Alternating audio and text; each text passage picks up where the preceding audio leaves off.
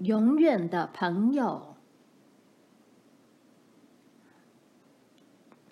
老鼠阿蒙住在海边，他很喜欢海，喜欢闻海的味道，也喜欢听海浪拍打岸边，滚动小卵时发出沙沙沙的声音。他常常在想有关海的事，不知道遥远的对岸是什么样的地方。有一天，他开始在海边造一艘船，白天努力工作，晚上就研究和航海有关的各种知识。当船造好以后，他在船上装了起司、饼干、橡树的果实、蜂蜜、小麦胚芽、两桶清水、指南针、六分仪、望远镜。修理船必须用的锯子、榔头、钉子、补帆布要用的针线，以及绷带、碘酒、溜溜球和纸牌等各种必需品。九月六日那天，海面很平静。他一直等到海潮涨到最高点，几乎碰到船的时候，才用尽全身的力气。把船推进海里，然后爬上船，扬帆航行。这艘名叫“老鼠号”的船做得相当好，很适合航海。而阿蒙在经过一天痛苦的晕船后，也变成一位优秀的水手，非常适应这艘船。他好喜欢这趟旅行，天气很棒，太阳和月亮。随着起伏的海浪升起又落下，他的心中充满对生命的惊奇、冒险和热情。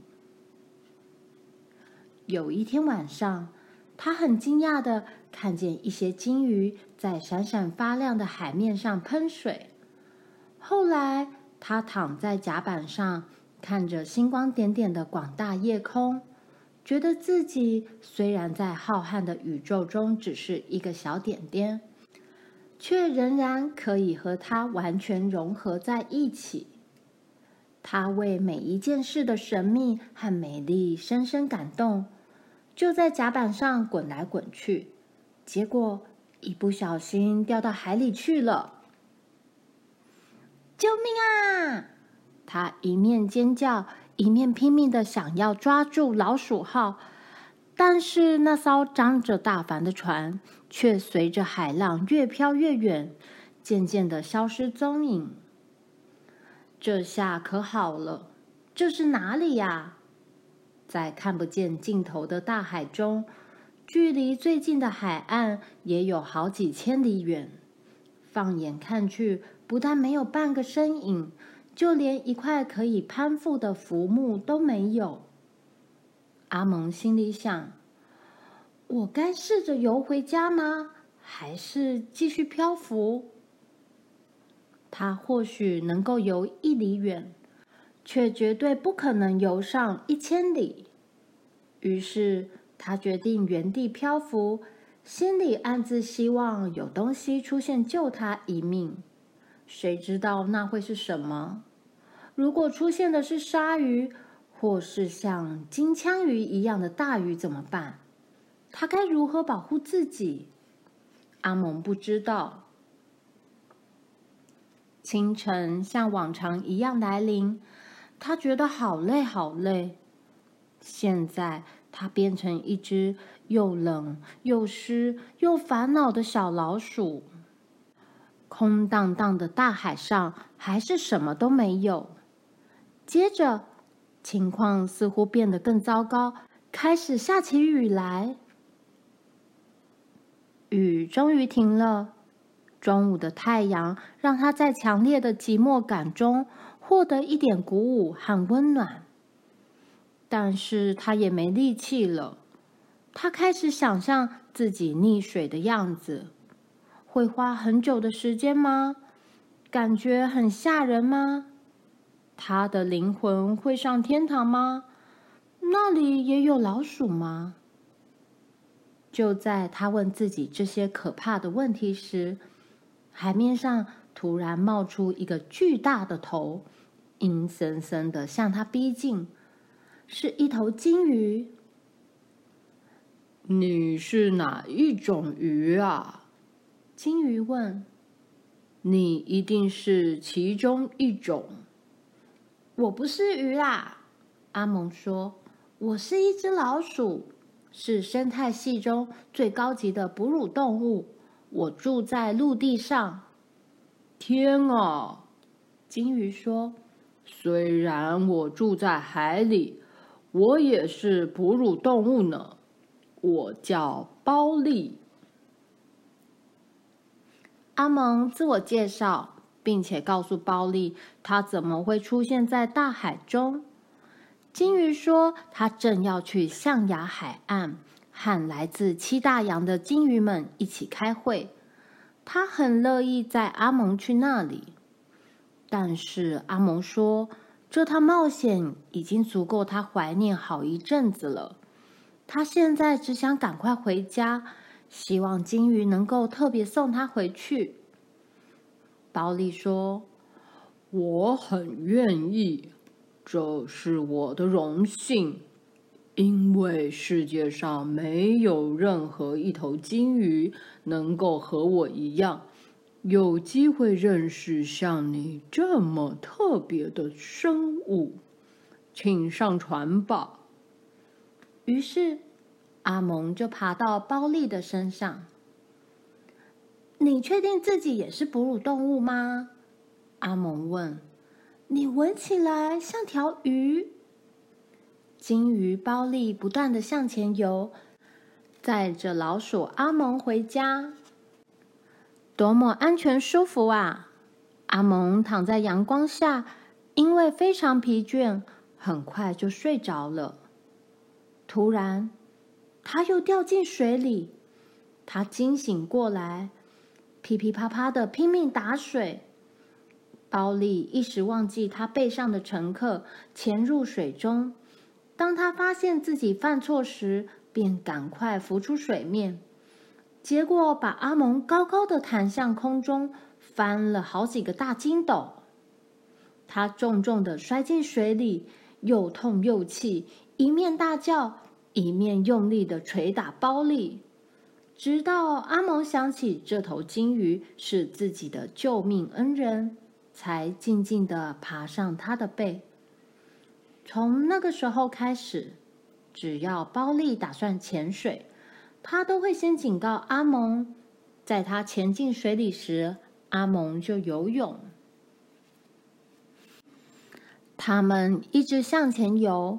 有时候快速前进，有时候缓慢悠闲，有时候休息并交换意见，有时候停下来睡觉。大约经过一个星期，才到达阿蒙住的海边。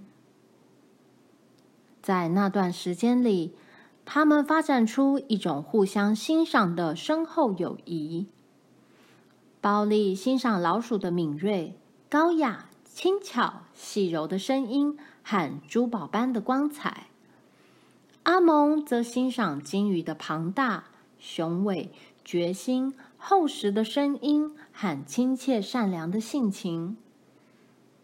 他们变成非常好的朋友，把自己的生活和梦想告诉对方，也分享彼此的秘密。鲸鱼对陆上的生活感到很好奇，却因为自己永远无法经历，觉得遗憾。阿蒙也对鲸鱼所描述的深海世界着迷。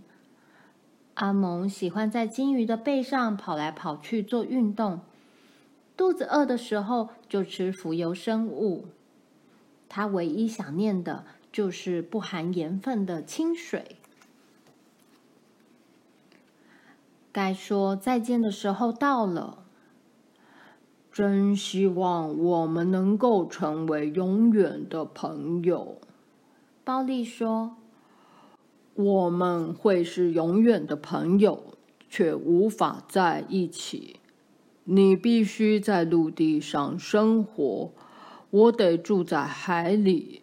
虽然如此，我永远都不会忘记你。我也是，阿蒙说，而且我永远会记得你的救命之恩。我向你保证，如果你需要帮忙，我一定会尽全力帮助你。他怎么可能帮得了包利？阿蒙自己也不晓得。不过他知道他会很乐意这么做。鲸鱼不能把阿蒙直接送上岸，在互道再见以后，阿蒙就从包利的背上跳进水里，游回沙滩。阿蒙在海边的悬崖上看着包利喷了两次水，消失在大海中。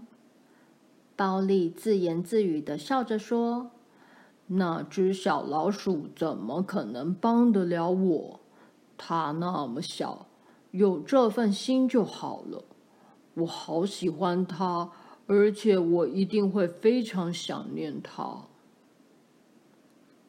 包利去参加象牙海岸所举行的鲸鱼大会，然后回到属于鲸鱼的生活。阿蒙也回到属于老鼠的生活，他们都很幸福。许多年以后，当阿蒙已经不再是年轻老鼠，包利也不再是年轻的鲸鱼时，发生了一场本世纪最可怕的暴风雨。耶特飓风，鲸鱼包利被大浪冲到岸边，正好就搁浅在阿蒙住的海岸。暴风雨停止了，包利痛苦无助的躺在沙滩上，强烈的阳光让他渐渐的失去水分，他必须赶紧回到海里。就在这个时候，阿蒙正好到岸边。查看耶特飓风的灾情，包利和阿蒙当然一眼就认出对方。在这种令人绝望的情况下再度见面，不用说，你也能体会他们的感觉。阿蒙急忙的跑向包利，但是包利只能眼巴巴的看着他。阿蒙，救救我！像山一样巨大的鲸鱼对小不点老鼠说：“如果我不赶快回到海里，一定会死。”阿蒙看着包利，眼神充满同情和苦恼。他知道自己必须尽快想办法，马上采取行动。他一溜烟的消失了。我想。他根本帮不上忙，包利喃喃地说：“就算他想帮忙，他那么小，能做什么呢？”就像阿蒙当初在大海中孤单的漂浮一样，躺在沙滩上的包利也有同样的感觉。他知道自己就快死了。就在他这么想的时候，突然看见阿蒙和两只大象急急忙忙的跑过来。他们完全没有浪费时间，这两只好心的大象用尽全身的力气，一起推动包利巨大的身体。包利沾满沙子的身体开始不断的向大海翻滚。坐在大象头上的阿蒙也大声的发号施令，只不过大家都没有听见他的声音。几分钟后，包利已经进到水里，海浪冲刷他的身体，让他觉得自己又变得非常湿润。他心里想：离开大海以后，才知道在海里有多好。很快的。他开始可以自己活动身体，摇摇摆摆的游进大海里。包利回头看着坐在大象头上的阿蒙，眼泪不知不觉的划过他巨大的脸庞。小老鼠的眼中也充满泪水。再见了，亲爱的朋友，阿蒙滋滋的叫。再见，亲爱的朋友。”奥利隆隆地说，然后便消失在海浪中。他们或许永远没有办法再见面，但是他们绝对不会忘记对方。